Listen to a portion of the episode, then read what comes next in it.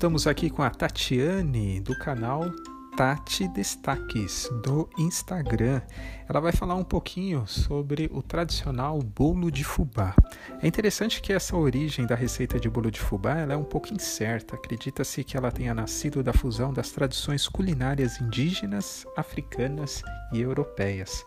Até o Museu da Imigração em São Paulo, na exposição Migração à Mesa 2016, ali eles reuniram cadernos de receitas antigas e o bolo de fubá era uma das receitas mais presentes nesse caderno. E aí, Tatiane, tudo bem com você?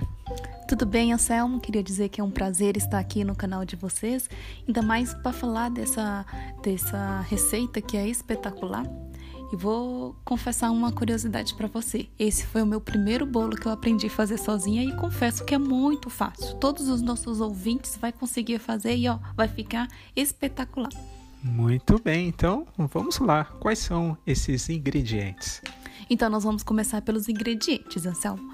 Então vai ser duas xícaras de chá de leite, meia xícara de chá de óleo, dois ovos inteiros, uma pitada de sal, duas xícaras de fubá, duas xícaras de chá de açúcar, uma xícara de chá de farinha de trigo e uma colher de fermento em pó. Ah, legal, bacana. E o modo de preparo?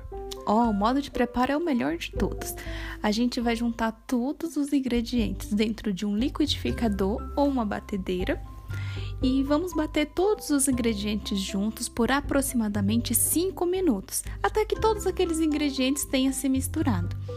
E é importante colocar em forma untada e enfarinhada.